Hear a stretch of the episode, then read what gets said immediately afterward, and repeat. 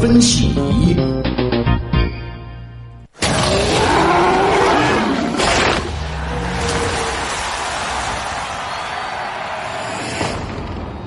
吓大家一跳啊！嗯，震撼呐、又是大片嘛。对，可能有点觉得挺恐怖的，或者像我一样非常的兴奋，因为这部电影我是期待了很久了，那就是《侏罗纪》系列的电影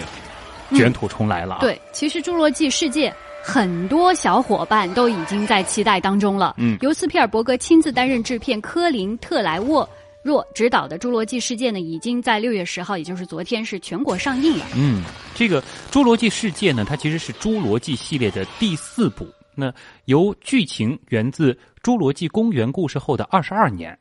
二十二年之后呢，这个《侏罗纪公园》为了吸引更多的游客，这个《侏罗纪世界》呢是研发了一种更大、更凶残的新型霸王龙，它融合了很多种动物的 DNA 啊。那么一次偶然的事故当中，它脱离了人类的控制，这也让。侏罗纪世界里的两万多名全世界各地的游客遭遇了灭顶之灾。总归啊，这个灾难啊、惊悚啊、什么恐怖啊，都是他呃多年用到的一些元素啦。嗯，在恐龙电影之前呢，银幕怪兽是金刚和哥斯拉的天下啊。直到一九九三年六月十一号，第一部《侏罗纪公园》上映，怪兽电影就成为了金刚、哥斯拉和恐龙的三足鼎立的世界了。是。那么在《速度与激情六》上映之前呢，《侏罗纪世界》也一直是环球影业最赚钱的电影系列。嗯、那么前三部呢，是一共获得了二十亿美元的全球票房啊，这成绩还是非常好的。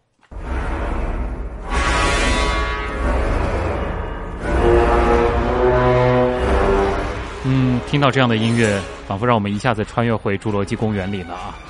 在影片上映之际呢，我们也一起来解读一下这个系列的前世今生吧。咱们来补补课。如果有的朋友《侏罗纪》一二三，呃，印象已经不太深了的话，我们来连线的是资深影评人吴礼斌。吴老师您好，首先给我们来盘点一下整个《侏罗纪》系列好吗？恐龙电影是属于怪兽电影当中比较在历电影史上来说也算是比较重要的一个类型。但是呢，这里面有一个问题，就是在以前，比如说五十年代之后，好莱坞的电影当中开始恐龙的形象渐渐增多了。但是呢，因为技术的原因，他没有办法把那个恐龙的那个形象打造的非常非常的真实吧。那个时候用的很多都是要么手绘的，要么让人去那个道具服去演那个恐龙。然后到了八十年代的时候，因为电脑那个 CGI 技术的改进之后呢，就是好莱坞开始想到要。就是把这个技术用在那个恐龙电影上，这个时候就是斯皮尔伯格想出来了拍这个《侏罗纪公园》。当时就是工业光魔，也就乔治·卢卡斯的那个工业光魔，为斯皮尔伯格这个版本的这个《侏罗纪公园》做出了巨大的贡献。实际上，一开始斯皮尔伯格他本人还不是那么自信，但是在卢卡斯那个工业光魔给他做了一个小样之后，就是斯皮尔伯格下定决心拍了，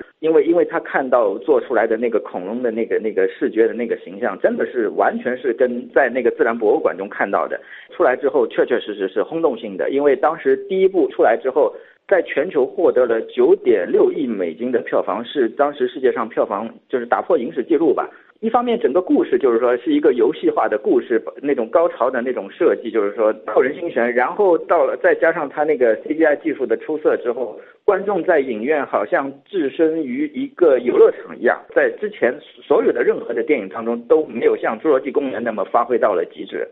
后来拍了第二部跟第三部，就是说有可能观众会感到乏味了，或者说是其他类型的那怪兽电影也慢慢就是受到这个 CGI 的影响之后，就是它的那个落差不是那么大了，所以它没有那么效果那么强烈。嗯。嗯，吴老师，刚才您也说到了啊，当初这个《侏罗纪世界》是系列啊，之之所以获得轰动呢，正是因为把这个恐龙做的相当的逼真，让观众呢犹如身临其境。而如今呢，电影运用特效已经不是什么新鲜事儿了，好莱坞大片的特效水平呢也是一步太赛过一步了。那这会不会让这部《侏罗纪世界》缺乏新意呢？吴老师，呃，确实，呃，恐龙电影基本上所有的恐龙电影在故事方面。都有些 都有些简单化，你不像哥斯拉这样一个东西，以前拍的时候，日本拍哥斯拉的时候有一个冷战的核爆的那个那个背景，跟现实有一点关系。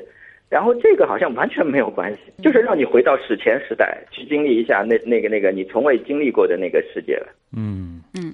好，谢谢资深的影评人吴礼斌的分析啊。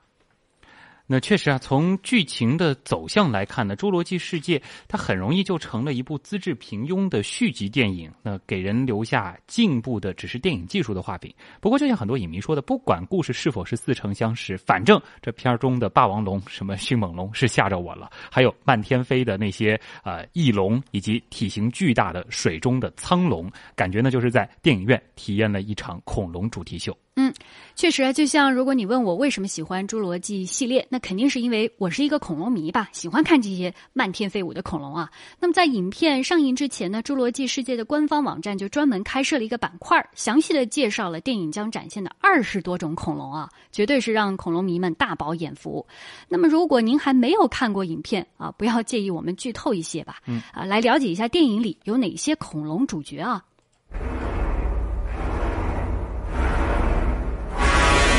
先从我们的老朋友开始，霸王龙又名暴龙，它的咬合力居陆地生物和肉食恐龙第一，可达二十吨，是当之无愧的陆地霸主。霸王龙在前三部电影中都有出镜，每次出场前，大地、树木甚至是水杯都会震动摇晃，以此来预告霸王龙惊天动地的威力。但别看它长得凶，在前三部它可是人类最亲密的好朋友，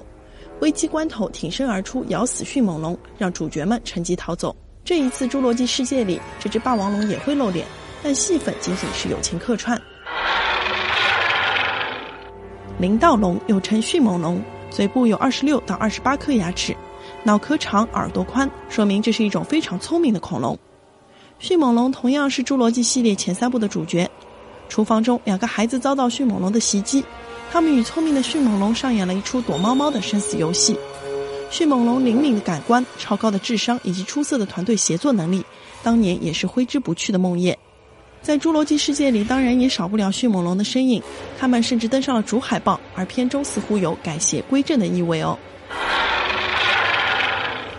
在《侏罗纪世界》中，专门有一片区域叫做蟹湖，这里饲养着各种史前海洋生物，其中最大的明星就是苍龙。苍龙是白垩纪中晚期出现的一种肉食性海生爬行动物。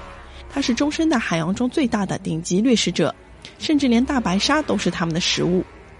侏罗纪世界海洋馆每天都会定时上演苍龙喂食表演，而食物正是大白鲨。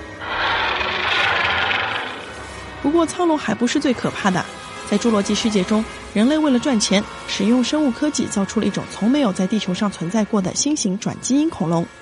它结合了马君龙、南方巨兽龙、蛇和乌贼等基因。吼声能达到一百四十到一百六十分贝，堪比波音七四七飞机起降时的声音。而最快的奔跑速度能达到三十英里，是不折不扣的终极杀手。